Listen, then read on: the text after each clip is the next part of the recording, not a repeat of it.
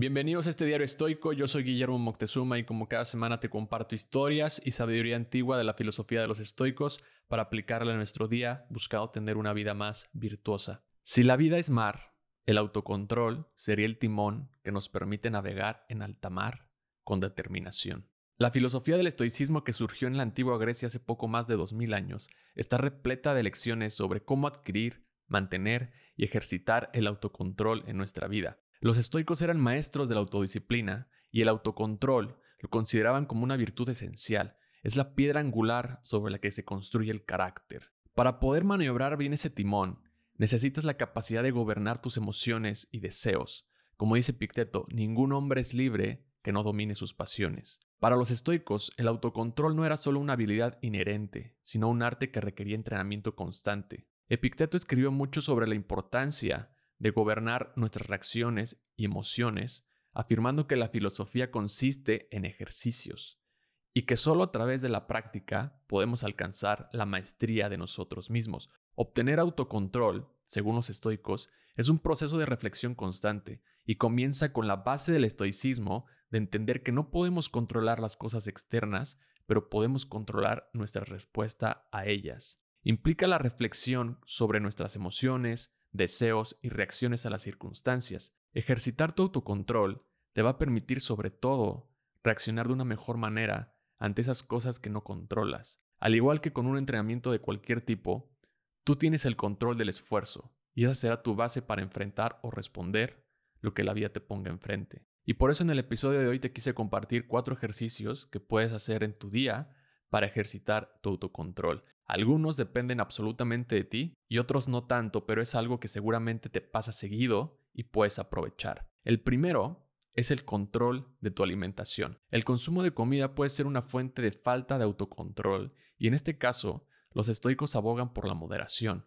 Todos hemos comido de más aún y cuando ya nos sentimos satisfechos. Pero no se trata de restringirte y no comer nada. Se trata de educar a la mente para que obtengas lo que tu cuerpo realmente necesita. Los japoneses tienen un concepto muy interesante que proviene de la cultura del pueblo de Okinawa, una región conocida por la salud y la longevidad de sus habitantes. El concepto es harahachibu y básicamente implica comer solo hasta sentirte 80% lleno, en lugar de comer hasta que estés satisfecho. Este enfoque de los japoneses promueve la moderación y la autoconciencia en la alimentación, lo que arroja como resultado una mejor salud. Con relación a nuestra filosofía, Harahachibu encaja perfectamente con el estoicismo, ya que fomenta el autocontrol y la resistencia a los excesos que pueden llevar a la indisciplina y la insatisfacción, reflejando la noción estoica de evitar los excesos y mantener un equilibrio constante en la vida.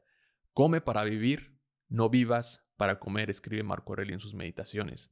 El segundo ejercicio es el entrenamiento en zona 2. Si eres corredor, sabrás a qué me refiero, pero para los que no, la zona 2 es un rango específico de intensidad de ejercicio que se considera óptimo para mejorar la resistencia cardiovascular. Es un nivel de esfuerzo moderado en el que elevas tu ritmo cardíaco, pero aún te es posible mantener una conversación sin dificultad. Andrew Huberman y Peter Attia, ambos reconocidos neurocientíficos, hablan mucho del tema y recomiendan la práctica de ejercicio en la zona 2 porque te ayuda a mejorar la capacidad aeróbica y tu resistencia, lo que se traduce en mayor eficiencia del corazón y los pulmones, así como en una mejor regulación de la glucosa y la quema de grasas, entre otros más beneficios. Básicamente, entrenar en la zona 2 es de lo mejor que puedes hacer por tu cuerpo. Ahora, ¿qué relación tiene con el autocontrol? Quizá para algunos no sea un problema, pero por ejemplo, para mí correr en esa zona me cuesta mucho porque siento que no estoy corriendo. Tengo que resistir la tentación de no correr más rápido. Para alguien que quiere empezar a correr o probarse en un medio o maratón completo, el 80% de su entrenamiento debe estar en esta zona, algo que yo aprendí a la mala cuando casi me deshidrato en una corrida de larga distancia. Pero la zona 2 también aplica para otros ejercicios o entrenamientos, no solamente correr, porque resistir la tentación de esforzarte te ayudará a mejorar tus habilidades de autocontrol como corredor y en otros aspectos de tu vida.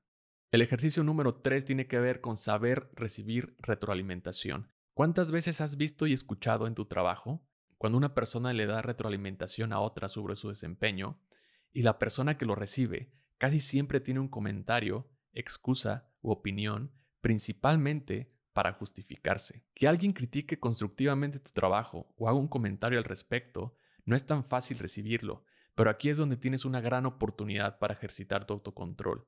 En esta situación, implica regular tus emociones y evitar reacciones exageradas, manteniendo una postura equilibrada y tranquila, aceptando la crítica con humildad y sin emociones negativas.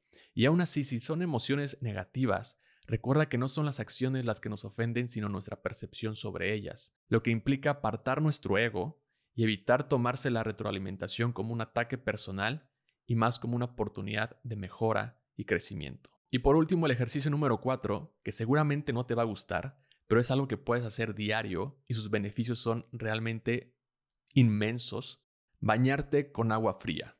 De acuerdo con la ciencia, algunos de los beneficios son mejora tu estado de ánimo al estimular la liberación de dopamina y serotonina, aumenta tu energía porque activa tus niveles de alerta y claridad mental, reduce la inflamación, seguramente has visto un video de personas que se meten en una tina con hielo, porque la exposición al frío reduce la inflamación del cuerpo ayudando a la recuperación muscular, mejora también la resistencia al estrés porque bañarte con agua fría regularmente entrena tu cuerpo para adaptarse a situaciones estresantes, y estimula también el sistema inmunológico. Algunos estudios sugieren que la exposición al frío podría aumentar la resistencia a enfermedades. ¿Dónde está el autocontrol aquí? Haz un día la prueba y me cuentas cómo te va.